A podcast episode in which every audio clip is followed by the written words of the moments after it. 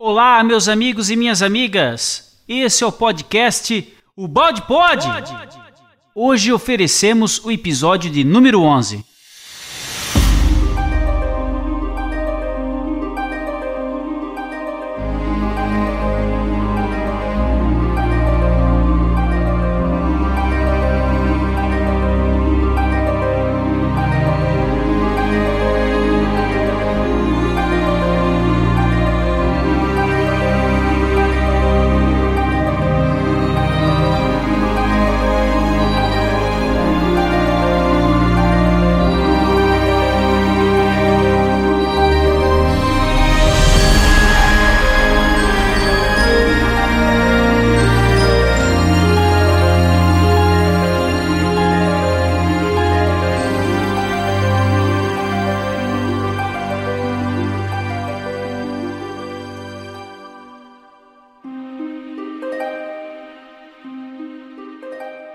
Continuaremos assim falando juntos, de amigo para amigo, unidos por um liame de bondade para o bem de ambos.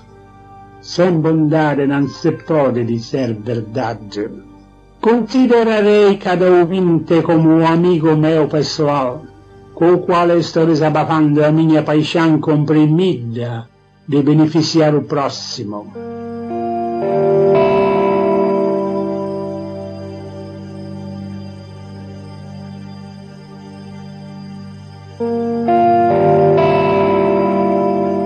Aqui quem fala é o Tom, da equipe Balde Brasil, e é uma alegria enorme estar aqui novamente. Olá, amigos, que é o Rafael de Niterói, Rio de Janeiro. Olá, meu nome é Elemara, sou de Porto Alegre. Olá, amigos, aqui é o Luiz, de Niterói, no Rio de Janeiro. Queridos amigos, aqui é o Sérgio Chaves, de Angra dos Reis. Olá, meus amigos, aqui quem está falando é a Gi de Porto Alegre. Aqui é o Neto, de Itaperuá, na Paraíba. Neste podcast, faremos o estudo do capítulo número 11, intitulado O Extraordinário Poder da Vontade, da obra A Lei de Deus, do professor Pietro Baldi.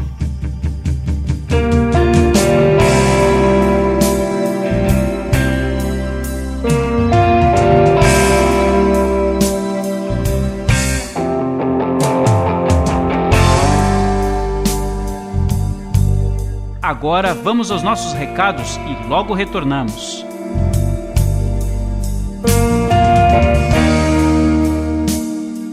Iniciando então, gostaria de dizer que recebemos diversas saudações dos ouvintes em relação ao episódio anterior, o de número 10, que contou com a bela participação do nosso amigo Roner, que é um grande estudioso da obra do professor Ubaldi e fez importantes inferências sobre o capítulo 10. Lembro ainda que a nossa equipe lançou o portal Pensar, que aportará toda a série Balde Pod. Portanto, acesse www.portalpensar.org e confira lá, pois o Portal Pensar está com muito material de qualidade e nós temos grandes projetos, viu, pela frente, como Momentos de Sabedoria e outra maravilhosa série de podcasts que estudará todas as obras de Allan Kardec sempre com o intuito de estudar os grandes pensadores de nossa história, é que nós desejamos toda sorte ao novo portal Pensar. Então estamos muito motivados, esperamos, portanto, permanecer nesta nuure maravilhosa que embala este podcast. Ô Tom, antes de iniciarmos o podcast, e já que você falou em Noures, temos um recadinho aqui muito especial da Ana Maria Luísa, lá de Blumenau.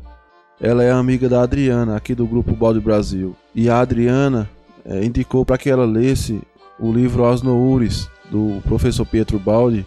E ela recebeu da nossa amiga Ana Maria um recadinho muito especial, agradecendo a indicação da leitura. E pedimos a Adriana que falasse com ela para que permitisse que nós divulgássemos a experiência dela aqui no Balde Pod. E ela nos permitiu. Então, aos amigos ouvintes, vai o presente aí, a experiência que a nossa irmã está tendo na leitura do professor Ubaldo.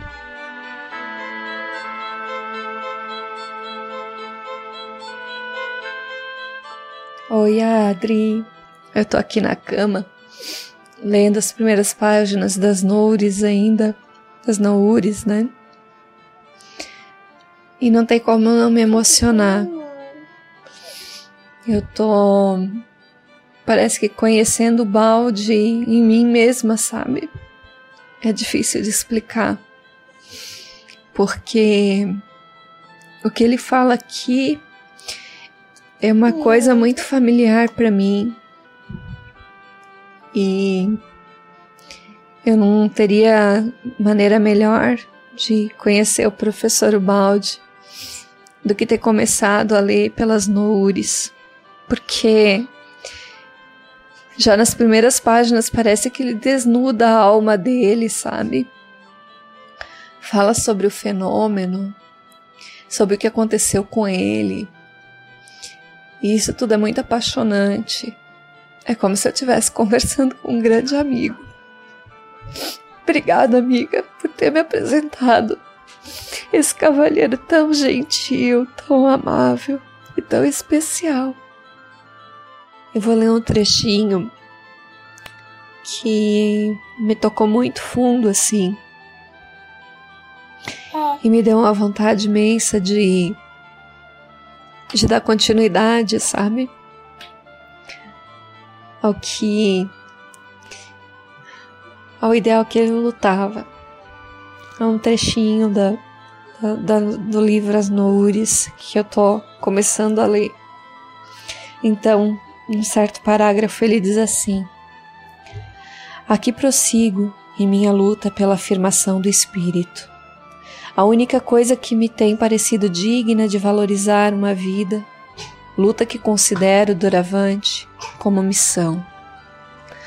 Luto para que estas realidades mais profundas sejam vistas, para que essas concepções, altamente benéficas individual e socialmente, desçam a vida de cada dia e lhe comuniquem aquela esperança e aquele sopro de fé tão necessários, sobretudo nas penas do trabalho e da dor. Este será um romance de gênero novo, um drama superlativo no qual se acossam as vicissitudes de minha alma. Tenho vivido intensissimamente e ainda tenho muito para dizer. Criei o hábito de quem tem pressa, buscando dizer tudo do modo mais simples, mais breve, mais sincero. Nestas páginas, nasceu em mim um fio de pensamento que tomou uma direção e se desenvolve. Não sei aonde ele poderá chegar.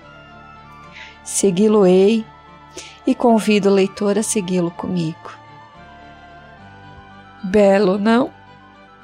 Muito, muito, muito belo. Eu vou seguir com ele. Já decidi.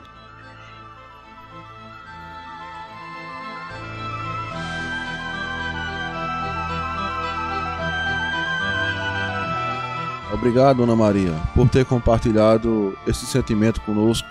É isto que sentimos quando começamos a ler a obra do professor Ubaldi e ter contato com essas ideias superiores.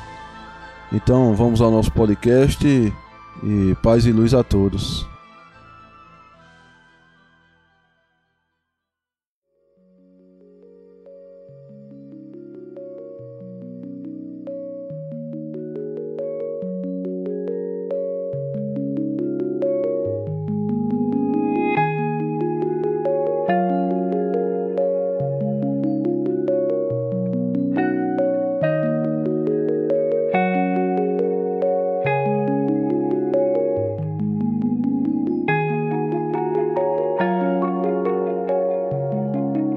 Capítulo 11 O extraordinário poder da vontade. A técnica do funcionamento da lei de Deus. Quem faz o mal, o faz a si mesmo. No precedente capítulo, falamos da função da lei, que é de endireitar as posições erradas adotadas pelo homem. Formulamos a seguinte pergunta: Como se processa esse endireitamento e qual é a técnica do funcionamento desse fenômeno? Agora perguntamos mais: qual é o jogo de forças através do qual se chega a esses resultados e com que método se consegue realizá-los? De que modo o mal volta à fonte que o gerou? E assim, por que acontece que quem faz o mal o faz a si mesmo? Como pode nosso mundo, em que vigora a lei da força, ser regido por dentro por outra lei, uma lei de justiça que acaba por vencer? Já explicamos que a nossa personalidade atual foi construída por nós mesmos, no passado, pelos pensamentos e atos que, longamente repetidos, com a técnica dos automatismos, se tornaram hábitos. O resultado de todas as nossas atividades passadas encontra-se escrito, em síntese, em nosso tipo individual. Nossas qualidades e instintos atuais são o resultado da nossa história vivida possuindo uma velocidade adquirida na direção que eles representam, e por isso, a não ser que sejam corrigidos em outra direção, significam possuir um impulso e uma tendência a continuar da mesma forma no futuro. Fenômeno a que chamamos destino. Isso já dissemos. Ora, uma parte do nosso ser é ainda completamente animal, isto é, entregue ao subconsciente como acontece quando se domesticam os animais, que se acostumam a viver em ambiente diferente do seu ambiente natural, adquirindo assim, com novos hábitos, novas qualidades e instintos. O mesmo acontece com o homem, com o mesmo método de transmissão para o subconsciente. Trata-se de um trabalho mecânico, automático, espontâneo, não sendo um produto reflexo da inteligência e da vontade confiado ao subconsciente que de tudo vai tomando nota, absorvendo ou reagindo, constitui esforço de adaptação fundamental para a vida defender-se e prosseguir. É da profundidade do subconsciente que depois tudo que ali foi impresso pela longa repetição volta à superfície em forma de instintos, os quais, por inércia, continuam automaticamente a impulsionar-nos na direção já adquirida até que novos impulsos venham gerar novos atos e a repetição destes forme, por sua vez, novos hábitos, instintos e qualidades que se irão sobrepondo aos que já possuímos, lançando-nos em direção diferente.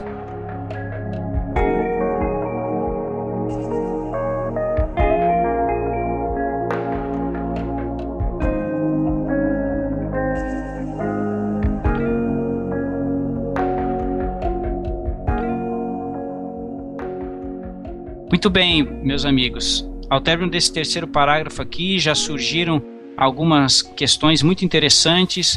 Luiz, o que, que você já conseguiu captar aí?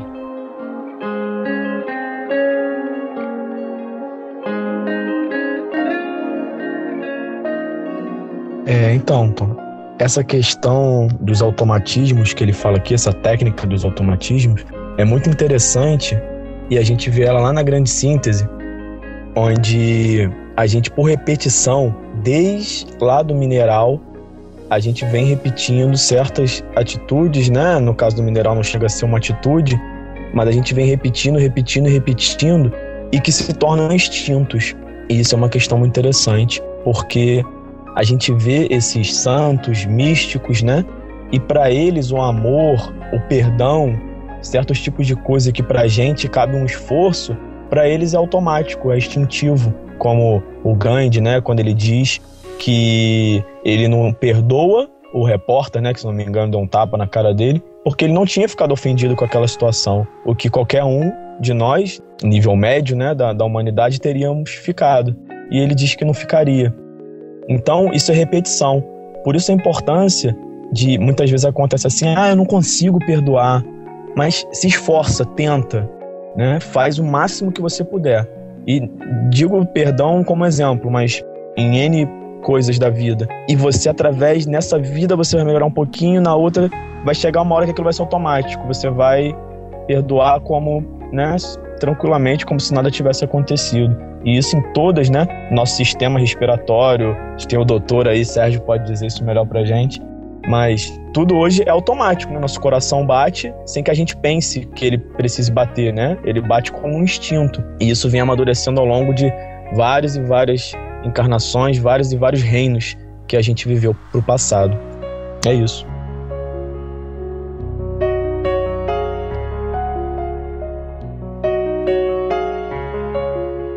Olha, eu achei muito interessante também, Luiz, porque quando o balde mostra essa estrutura psíquica humana e como é que a gente vai evoluindo com essa estrutura, a partir daí que a gente desenvolve os nossos hábitos. Né? Então, a gente, de tanto repetir um hábito, aquilo se torna automático, como você explicou. É, e isso é dependente muito da nossa vontade. Muitas vezes, como você citou, a nossa consciência ela já traz algumas coisas que são automáticas. Né? Essa parte da consciência corporal, fisiológica, nós não precisamos mandar o nosso coração fazer os seus batimentos. Então, nós já temos essa programação. A mesma coisa em relação à respiração e, e em funcionamento do nosso corpo. Então, durante a evolução no reino animal, né, nós fomos desenvolvendo todas essas estruturas. E o nosso psiquismo vai avançando e vai desenvolvendo outros automatismos. Por isso que é importante a gente colocar a nossa vontade naquilo que nós queremos conquistar, como você falou, os atributos dos santos, né? Então, se eu passei longos anos, longas vidas pretéritas, sempre reagindo com violência, a violência já se tornou automática nas minhas atitudes. Então, se alguém me agredir, a minha reação será violenta. Mas se eu colocar a vontade e querer modificar esse quadro, né? É isso que o balde nos diz. Você, com a vontade, você consegue mudar esse hábito. Mas é preciso um esforço, é preciso né, querer modificar. E a gente vê que a lei de Deus, ele traz as dores para isso, para despertar o homem para essa modificação. Mais uma vez, a gente vê que a dor não é uma coisa ruim. Às vezes é um remédio amargo, mas ele é curativo. Porque se eu agrido, né, dou a resposta agressiva, eu de tanto receber também agressão, eu vou vendo que a violência não é por aí, não é o, o melhor resultado. E aí eu vou despertando para outro tipo de resposta. É como se a gente visse um buraco. De tanto que eu caio no buraco, né, eu quero não cair mais no buraco. Então eu me esforço e vou é, aprendendo a desviar. Então, sempre que eu ver um, um problema, eu vou tentar desviar daquele problema. De tanto fazer isso, vai ser automático. É dessa forma que nossa psique né, vai desenvolvendo. E o Balde relatou isso brilhantemente nesse capítulo.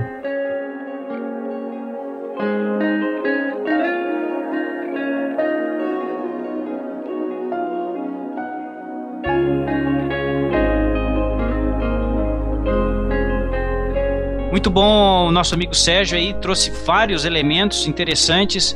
Rafael, teve uma coisa aqui que também tanto o Luiz como o Sérgio tocaram nesse aspecto. São esses impulsos. Porque o amigo 20 deve estar se perguntando assim, e esses impulsos? né, que são capazes de superar toda essa quantidade de hábitos que nós fizemos no passado. Qual é, como é que eu pego um impulso desse para iniciar novos hábitos através de novos atos? Essa parte eu acho que o Rafael pode dar uma, uma orientada aí para os nossos amigos ouvintes. Rafael, o que, que você me diz?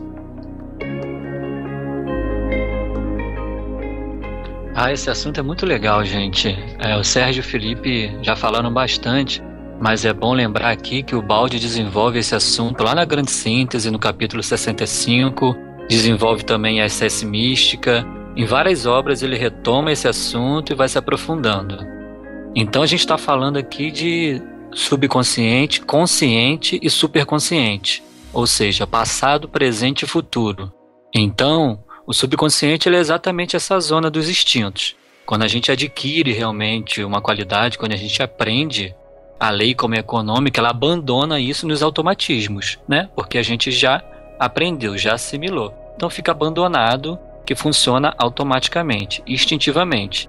Então, se a gente ficar parado aí no passado, no subconsciente, a gente cai no quê? No misoneísmo.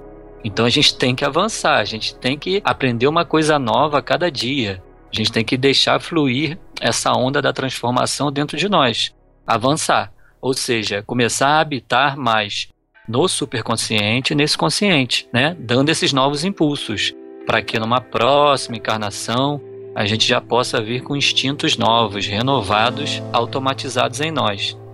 Então é uma técnica muito interessante que a gente se compreende. A gente percebe que a gente é herdeiro de nós mesmos. Somos a construção de nós mesmos. Então, isso é bem legal. O Rafa, esses impulsos, eu queria te perguntar uma coisa. A dor, ela, ela provoca um novo impulso para esse crescimento, para esses novos atos de repetição? Com certeza. A dor, ela vem justamente para descristalizar o ponto que a gente parou. O ponto que a gente cristalizou, que a gente deveria seguir o impulso, a dor vai vir para fazer que a gente se movimente, que a gente saia dessa zona de conforto, de comodismo e caminhe, porque a evolução empurra todos nós para o alto, para cima. Então, quando a gente para, a lei da vida, que é de amor, de bondade, vai fazer com que a gente se movimente. E para que a gente se movimente, infelizmente, vai ter que vir pela dor, pelo chicote, como o Balde já brincou em outro capítulo. Maravilha, Rafa, muito obrigado.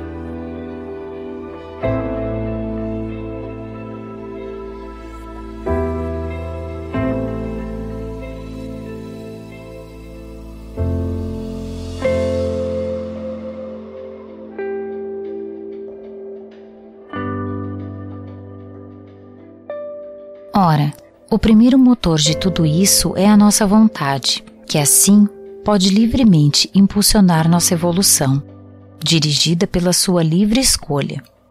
Pertence-nos então o poder de nos construirmos como quisermos. É lógico, portanto, que nos pertençam a responsabilidade e as consequências dessa escolha, mas é lógico também que num fato assim tão importante como o da evolução, a escolha do caminho o seu desenvolvimento e o ponto de chegada não possam ser confiados ao acaso ou à vontade de uma criatura que nada sabe além dos problemas do momento e do seu pequeno mundo. Isto seria pôr em risco o resultado último do imenso trabalho reconstrutor do universo, trabalho grande demais para ser entregue ao capricho e ignorância da criatura. Nesse resultado último, a criatura não pode influir, pois pertence só a Deus, resultado em que tudo não pode ser senão absoluto, determinístico, fatal.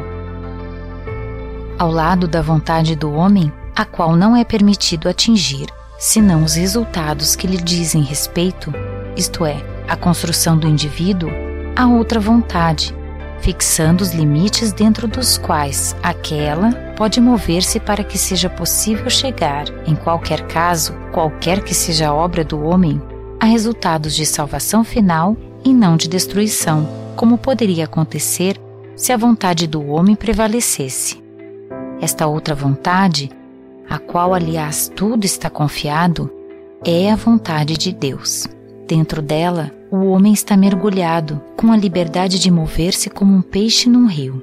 O peixe pode deslocar-se para todos os lados, menos para fora do rio, estando o caminho já marcado por leis absolutas, tendo, em qualquer caso, que nadar na direção do mar. Assim, a criatura pode semear desordem à vontade, mas só para si, ao passo que nas linhas gerais tudo está dominado por um poder maior e inalterável que mantém sempre a ordem.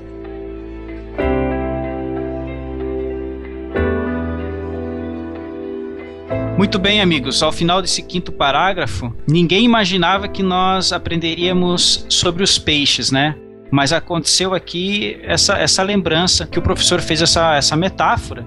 Nós temos a, a vontade, mas como um peixe, nós podemos seguir este, este rio da, da ordem do universo, que foi criado por um conjunto de, de mentes. Não há como sair deste rio. Alguns comparam ao aquário. Né? Aqui também entra a questão do livre-arbítrio e dessa, dessa evolução determinística, tá bem? Eu acho que o Sérgio vai poder dar, dar a sua opinião sobre essa análise do quarto e quinto parágrafo. Bem, amigos, eu achei muito interessante porque o Balde ele faz justamente é, a análise né, entre a vontade do homem e a vontade de Deus. Ele nos diz claramente que o homem, com sua vontade, ele pode mudar através dos hábitos que ele vai adquirindo e renovando é, a, a, sua personalidade, porque vai para o seu inconsciente e fica sendo gravado. Então depende dele essa vontade. Só que ele não pode mudar as leis do universo. Isso cabe a Deus. Existe né, uma vontade maior que nos dirige, que o Balde chamou de um rio, que está nos levando. Então, dependendo de como eu ajo nesse rio, eu posso nadar mais rapidamente, se me, me empenhar, ou eu posso me atrasar mas nunca eu posso estancar o rio ou parar o rio. Não tem como. Deus, né, que fez essas leis perfeitas, é que nos dirige, que está nos levando para a felicidade. Então é muito interessante esse, esses parágrafos, nos trazem grandes revelações e, e reflexões profundas. Perfeito. É, Neto, tudo inicia na vontade, correto? É a vontade que dá início a tudo. O que, que você acha?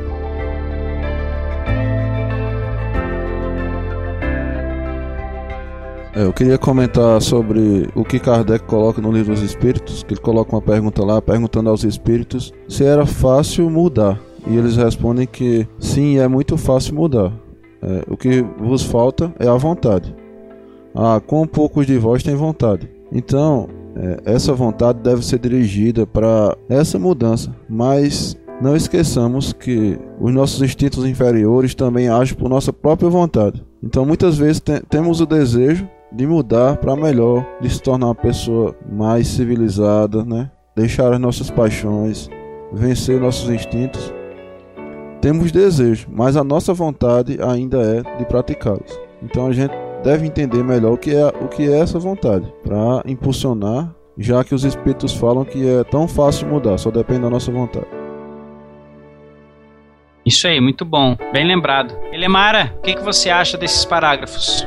Eu achei maravilhosa essa metáfora do peixe, e como vocês todos sabem, eu adoro esse tema do livre-arbítrio.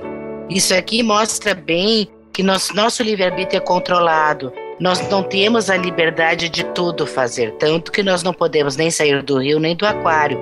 Existe um controle maior que está dentro da lei, essa, esse todo maior que, é de, que vem de Deus. Ou seja, ele nos deixa livres, mas ao mesmo tempo nos mantendo no controle para que não saiamos do aquário nem do rio. É isso. É, eu acho que nós, nós temos assim, Alemara. É, somos livres, mas o que acontece? Somos livres dentro, dentro de um pouco espaço. Então a gente tá. O mundo material ele é bem pequeno. Esse, Exatamente. Esse, então a gente tá livre nele, mas só que é uma liberdade que dentro de um aquário mesmo. Pronto, é uma, é uma porção, é um quarto bem pequeno. A gente acha que o mundo material ele é imenso, mas é, é um 0,001 do reino divino. Na verdade, Neto, assim, ó, para nós que somos pais, nós sabemos é dar uma liberdade vigiada. Assim como nós damos aos nossos filhos a liberdade vigiada, Deus dá a nós também a liberdade vigiada. Perfeito, gente. Eu acho que também tem uma questão aí que nós temos a liberdade, que não é o livre-arbítrio. E dentro dessa liberdade, o que nós fazemos são pequenos movimentos laterais, pequeníssimos movimentos laterais. Né? Por que, é que não pode ser um grande movimento? Justamente porque a gente não, não pegou o impulso. Esse impulso que vai superar essa quantidade imensa de atos e hábitos que nós produzimos, nós mesmos produzimos. E o livre-arbítrio total, realmente, é só quando retornarmos integralmente ao sistema, minha opinião.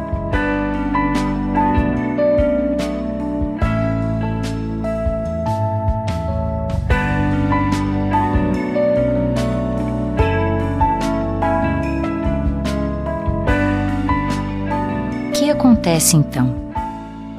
Quando a nossa livre vontade quer realizar pensamentos e obras de mal, por repetição eles acabam tornando-se automáticos, isto é, hábitos. Isso quer dizer que as qualidades os instintos adquiridos por automatismos constituem nossa personalidade com todos os seus recursos, por intermédio dos quais ela continuará funcionando com característica automática dos instintos, pelo menos até que estes não sejam corrigidos. Por isso, conforme o que tivermos livremente realizado no passado, teremos construído para nós uma personalidade com qualidades boas ou más, e ao redor de nós, um ambiente de vibrações positivas ou negativas. com todas as suas consequências de felicidade ou sofrimento.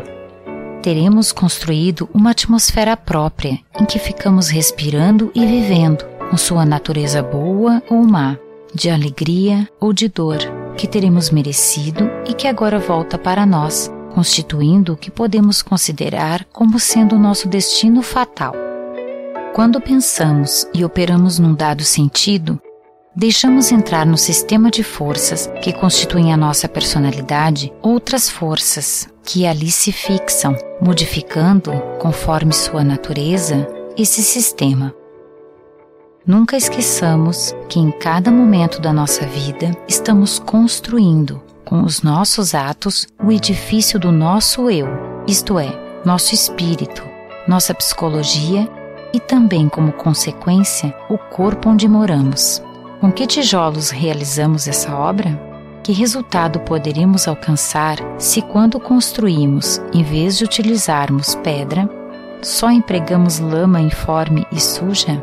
Então, seremos o fruto de nossa própria vontade, isto é, feitos de mal, mergulhados numa atmosfera de mal, amarrados às forças do mal, de todos os lados cercados pelo mal, que nos atrairá e por nós será atraído e nos golpeará, porque dele seremos constituídos, nós e o mundo ao qual pertencemos.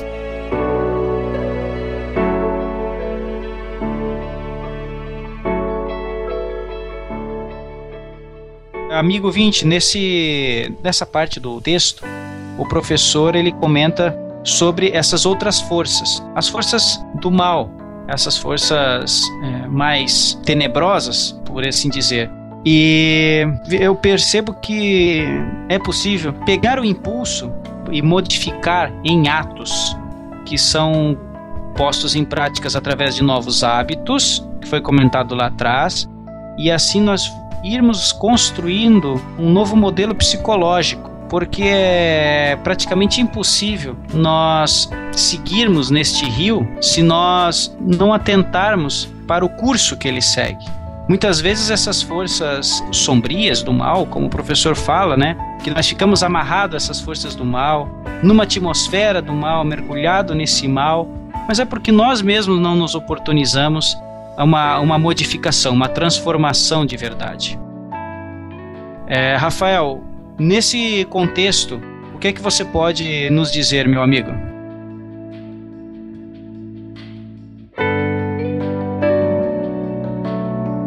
Então, é, o nosso espírito, a nossa personalidade, ela de alguma forma ela exterioriza um padrão magnético característico que nos envolve, como se fosse um imã que atrai coisas boas ou mais, dependendo do nosso pensamento. Né? E é esse padrão magnético gerado por nós, por nosso espírito, que interage com a matéria do ambiente, que se aglutina à nossa volta, em torno de nós, volta a repetir, conforme um imã. Então a nossa personalidade ela está constituída por esse tipo de atração que a gente atraiu pelos nossos pensamentos. E é essa interação que a gente vai fazer com o ambi ambiente. Ou seja, de acordo aqui com o que o Balde está falando, que a personalidade com qualidade boas ou mais circula ao redor de nós, gravita em torno de nós. Então, se eu acumulei para mim essa personalidade má, eu vou ter que começar a interferir com atos e condutas e pensamentos bons, generosos, para que eu comece a sublimar esse campo magnético que a gente criou ao nosso redor. Tá entendendo? Vocês estão. Alguém pode me ajudar aí, continuando esse diálogo? Diz aí, Felipe. Então, Rafa, é isso mesmo que você está falando. A gente tem que ir substituindo esses atos nossos, né, esses instintos por novos e dando novos impulsos. E isso vai sempre ditar o destino atual, né? Porque a gente pode modificar o destino atual e vai dar um impulso novo para o destino numa próxima encarnação. E naquela ideia que você citou de superconsciente, consciente, subconsciente, eu estava fazendo uma reflexão aqui. A gente puxa essa, essas ideias do superconsciente traz ela para o consciente, que é onde você vive na vida presente, vamos dizer assim, é a sua personalidade na vida presente. E aquilo que você assimila né, nessa vida de uma forma positiva ou negativa também, você joga para o seu inconsciente. Parece que a gente vai crescendo dessa forma até que vai chegar um ponto, né, isso talvez no retorno para o sistema, onde que o seu subconsciente vai ser o seu superconsciente. Compliquei muito? Deu, deu para pegar? Exato, é aí que vai estar a liberdade plena. Não é isso? Aí que a gente vai ter essa liberdade plena, sem ter mais que só poder se movimentar dentro de um aquário. Porque a gente já vai ser maduros, adultos. Não precisamos mais de um pai circulando ali os nossos atos. Porque a gente já vai estar integrado com o pai. A gente já vai estar reintegrado no sistema. A gente vai poder dizer aquilo que Jesus disse: Eu e o Pai somos um. Exatamente. Essa é a grande ressurreição do Espírito.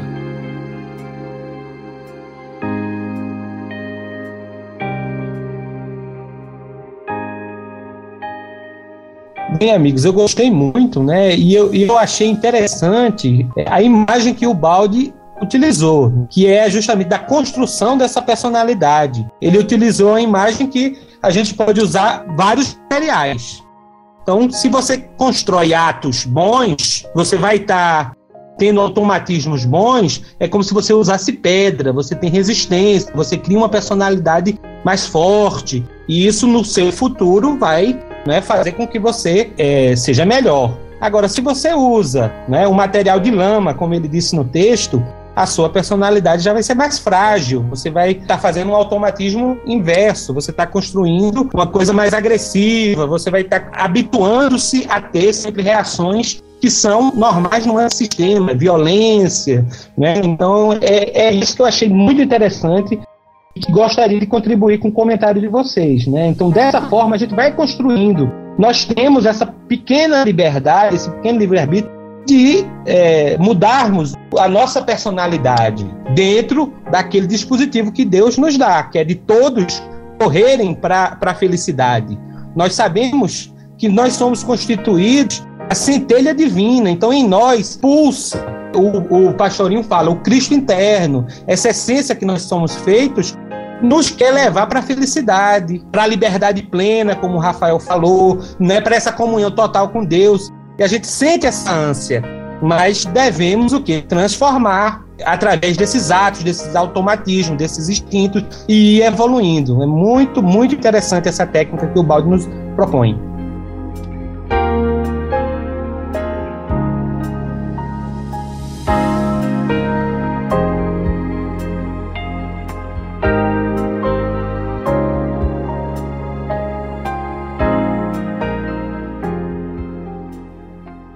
Contrário acontecerá, pela lógica da mesma lei, a quem escolheu o caminho do bem. O certo é que, depois de praticada uma ação, qualquer que seja sua natureza, temos de colher seu resultado, seja bom ou mal. Se tivermos semeado o bem, a alegria será nossa e ninguém dela nos pode privar. Se tivermos semeado o mal, o sofrimento será nosso e ninguém nos poderá tirar. No caso de erro, há um só remédio. A dor estará ali para nos avisar que erramos. À nossa frente há sempre um caminho virgem, onde teremos oportunidade de endireitar o passado. Mas o impulso renovador tem de partir da nossa vontade, que, como vimos, é a primeira força geradora do nosso destino. Olhando o fenômeno em seu conjunto, vemos que há duas transmissoras de vibrações e impulsos dinâmicos: a da vontade do nosso eu e a da vontade de Deus. As emanações desses dois sistemas de forças se encontram e reagem um em relação ao outro. A lei, representando a vontade de Deus, é o mais poderoso.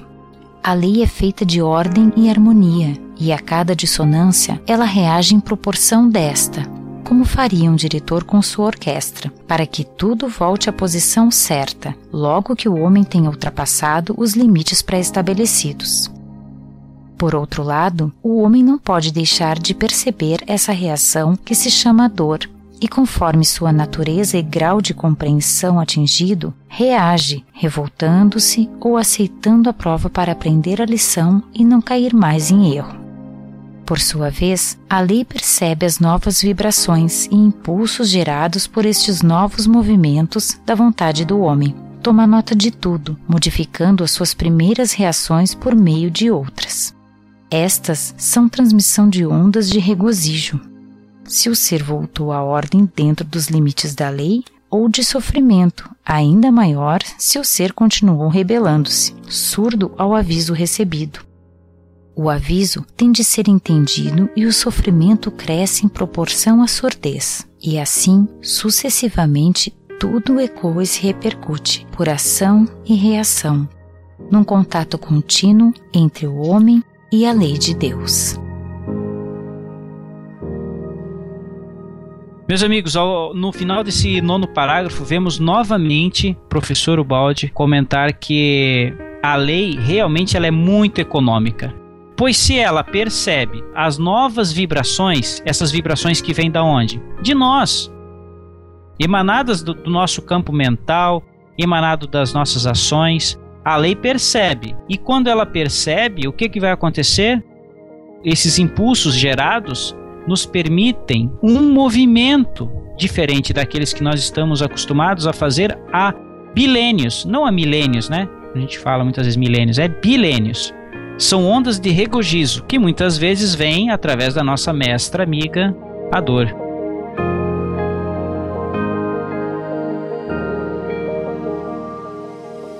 Trata-se de dois mundos vivos, sensíveis, em contínuo movimento, como as ondas do mar, com fluxos e refluxos, cada um com as suas deslocações e conforme as suas características, chegando cada qual a tocar os pontos nevrálgicos do outro sistema de forças.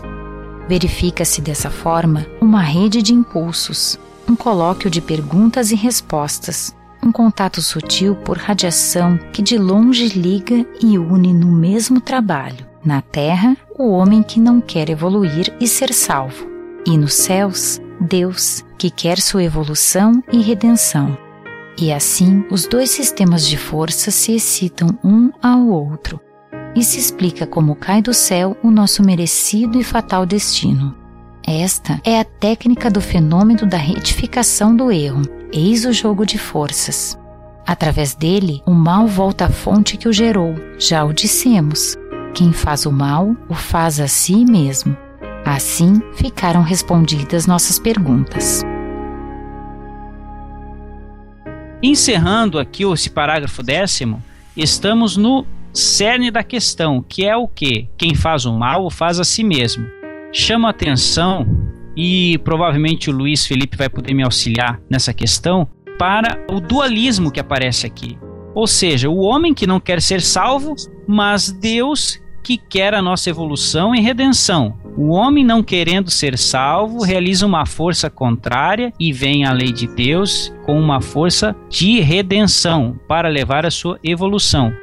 Este é o fenômeno da retificação do erro. Aí o professor chama que essa é a técnica do fenômeno da retificação do erro. O que, que você acha, Luiz Felipe?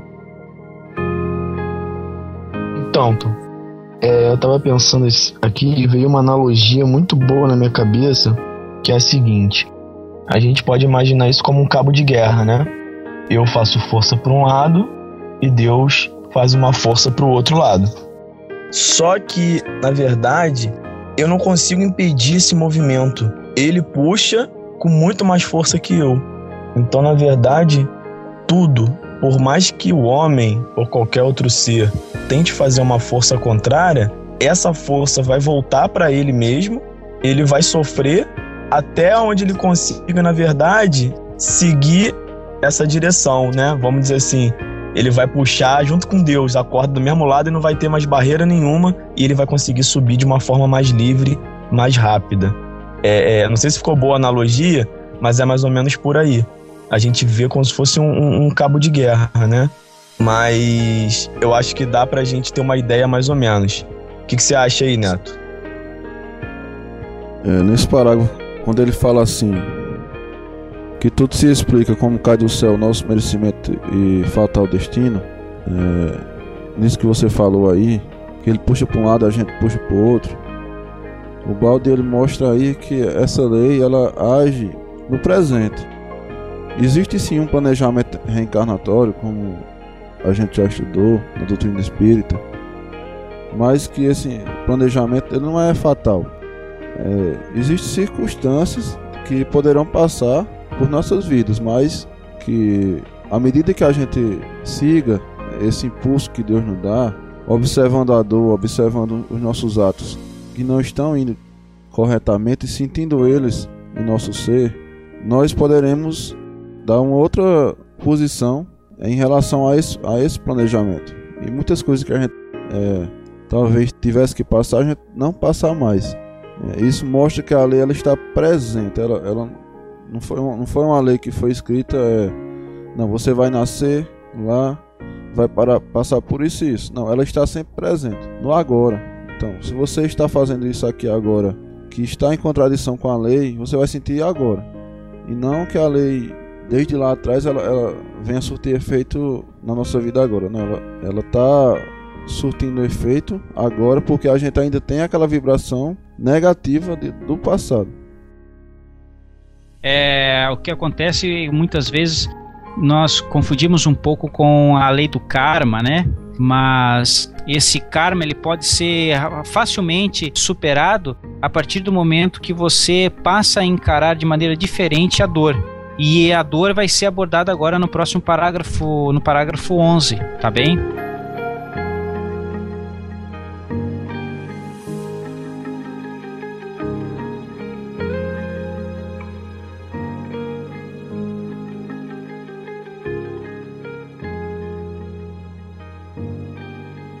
mais importante no estudo que estamos fazendo, depois de ter explicado o funcionamento do fenômeno, é compreender suas consequências, pois são o que mais nos toca de perto, porque se realizam em nossa vida prática, consequências que dizem respeito à nossa conduta, dando-nos soluções racionais no difícil terreno da moral, tratado até agora empiricamente e não com métodos positivos.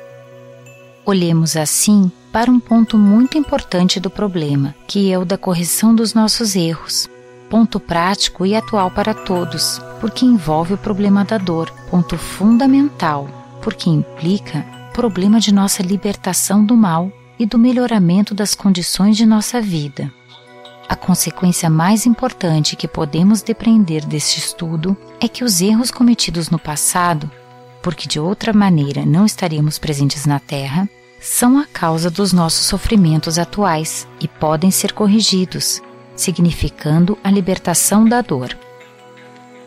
Muito bem, meus amigos, como eu havia dito, esse parágrafo 11, professor Ubaldi, como ninguém, eu nunca vi alguém abordar a dor de uma maneira tão serena, tão lúcida e tão tranquila para que nós possamos compreender melhor e encará-la sem a revolta, sem o sentimento da revolta, porque a dor é o mecanismo que a lei de Deus encontra para nos chamar de volta, para que nós sejamos úteis novamente. Estão entendendo? Então, Neto, veja como é interessante, como é a mecânica da lei, né? As condições que a nossa vida muitas vezes reúne para a chegada da dor, ela possibilita, dependendo da, da maneira com que você se posiciona, um mecanismo muito salutar, onde a sujeirinha é jogada para fora do copo através da mestra amiga. O que, que você acha disso aí, Rafael? Ah, Tom, é realmente uma técnica de retificação do erro, como o Balde bem explicou, correção dos nossos próprios erros. E a gente acaba aprendendo que quando a gente faz o mal, a gente faz a si mesmo, a gente luta contra a nossa própria essência. É por isso que dói. Não é porque vê uma coisa exterior e nos machuca. A própria voz da consciência nos diz, a gente sente que dói, porque é uma afronta à nossa própria essência espiritual, que é de amor, feito pelo nosso Pai. Eu estava recordando de uma coisa interessante, que o Balde no livro Princípios de uma Nova Ética, ele fala sobre a nova psicanálise. Tem um capítulo que ele diz uma coisa importante. Você imagine um médico, um psicanalista, conhecendo essa técnica de retificação do erro. Ele consegue diagnosticar em ti as causas, os impulsos interiores porque a sua conduta no passado traz a dor de agora. Ou seja, vendo o seu hoje, ele consegue diagnosticar onde você errou. Então ele vai te ensinar a lançar novos impulsos para corrigir a sua personalidade e você ter um futuro mais promissor. Olha que interessante. É porque a gente vai hoje em dia no médico, nosso amigo Sérgio é um médico aqui, né? E o médico ele trata o quê? Do corpo, não trata dos impulsos interiores da alma. Então você imagina, médicos com esse conhecimento de uma técnica de retificação do erro, usando aqui como o Balde diz, como que seria melhor, né? Não só ficaria no campo da religião para nos ajudar a ter um futuro melhor, mas também no campo positivo da medicina, dentre outras coisas. Acho que o Sérgio podia até arrematar esse comentário.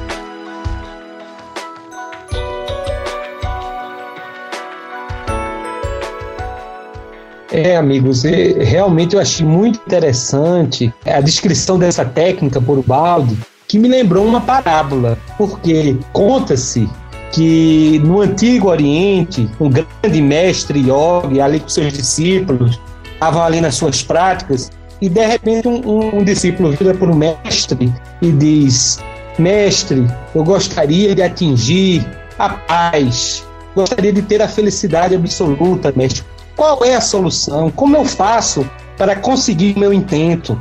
E o mestre ali, calmamente, meditando, virou para a paz ah, para você conseguir o sustento, você tem que ter sabedoria, tem que ser muito sábio. Mas, mestre, como eu adquiro a sabedoria? Ah, você adquire a sabedoria ah, fazendo escolhas corretas. Sempre que vier um problema, você vai saber solucionar corretamente. Mas para acertar sempre, como é que eu faço, mestre? Ah, e você vai ter que errar. Através do erro, você vai saber qual é a resposta certa. Então é assim que o balde descreve, né? É assim que funciona a dor. Nós vamos errando, vamos sofrendo e vamos aprendendo a fazer grandes escolhas, essas escolhas corretas. E através da escolha correta a gente aprende a ser sábio, a gente aprende a ter esse automatismo e aí, no futuro teremos essa paz, essa felicidade. Então eu vejo dessa forma, né? Me lembrou essa parábola que eu achei muito interessante e gostaria de comentar com vocês. Muito bom. Obrigado, Sérgio. Valeu mesmo. E no próximo parágrafo, no 12, o professor Ubaldi vai falar exatamente do que acontece com um homem inteligente que tem essa sacada de como é que vai se operacionalizar né, a dor na sua vida para corrigir seus erros.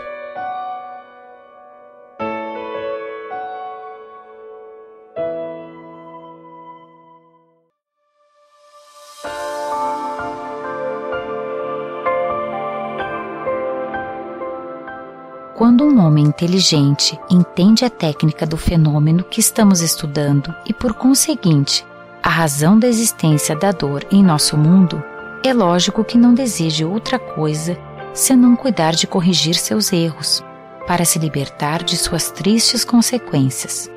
E tanto mais procurará realizar essa correção, quanto mais claro e positivo for o método mostrado e oferecido para chegar a esse resultado. Quem não procura sua própria vantagem? Esta é a moral que mais facilmente pode ser aceita, porque tudo está claro e demonstrado, e só existe o problema da inteligência para compreendê-la. Infelizmente, o pior surdo é aquele que não quer ouvir. Explica-se dessa forma como a lei tem de corrigir-nos pela dor. E este é o único raciocínio que todos podem perceber. Além de ser justo que tudo se pague, é o único meio para impulsionar o homem no caminho da correção dos seus erros.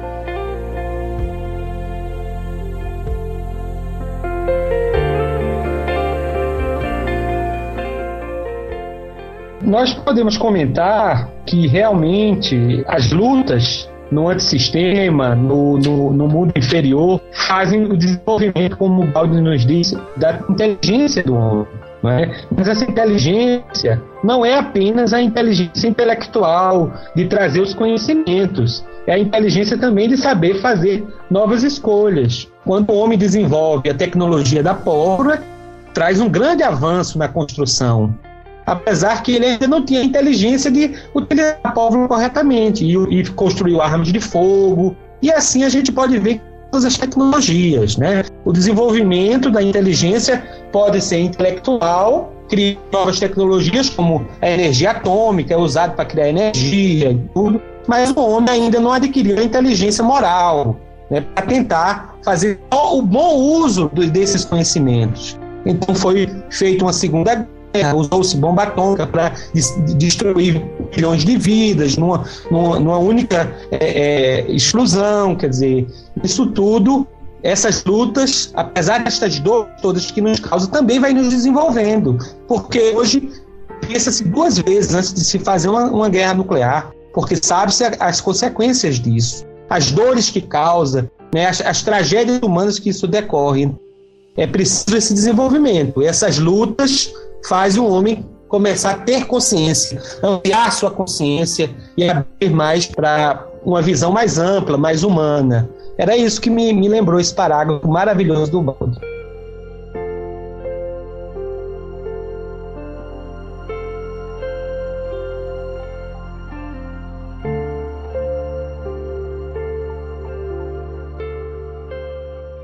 Lembremos uma vez mais: tudo que recebemos da vida não é um fim em si mesmo, objetivando o nosso gozo, mas sim um instrumento de experiência, aprendizado e evolução. É lógico, desse modo, que a lei nos tire tudo quando não usamos para o nosso bem. Única finalidade. Pelo contrário, apegando-nos às coisas materiais, arruinamo-nos, parando nossa evolução. É lógico ainda, quando julgamos ser o objetivo de tudo somente nossa satisfação, não estamos em condição de compreender o verdadeiro significado do jogo da vida. Mas, se em nosso mundo existe tanta luta pelas coisas materiais, isso não deixa de ter também seu sentido e utilidade, embora no seu nível inferior de evolução. Assim, por intermédio desta luta feroz, se experimenta e se aprende. Os meios de que a lei usa para ensinar são proporcionados ao grau de sensibilidade e compreensão atingido pelo ser. Quando este evoluir até um grau mais elevado, a luta nesta forma terá de desaparecer, porque não terá mais escopo útil a atingir, nem razão para existir, tornando-se, pelo contrário, contraproducente e destruidora. Os níveis inferiores estão cheios de forças que, com a experimentação, se vão transformando em inteligência. Esta vai prevalecendo cada vez mais, chegando nos planos superiores a substituir totalmente a força, que não é mais necessária, porque a inteligência se desenvolveu suficientemente para chegar a compreender a vantagem de obedecer espontaneamente à lei temos esclarecido pouco a pouco esses problemas para melhor entender e enfrentar o que acima mencionamos, ou seja, o problema da correção dos nossos erros. Mas para que seja possível explicar tudo cabalmente a este respeito, temos de deixar o desenvolvimento mais completo deste assunto para o próximo capítulo.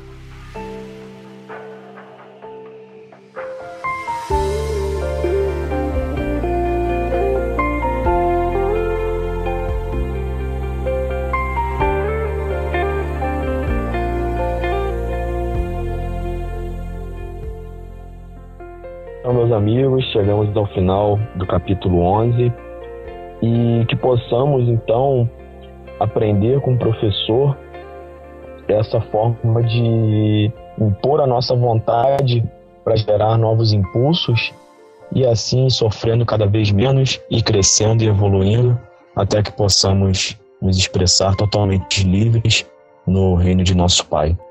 Um abraço a todos e até o próximo O Balde Pod.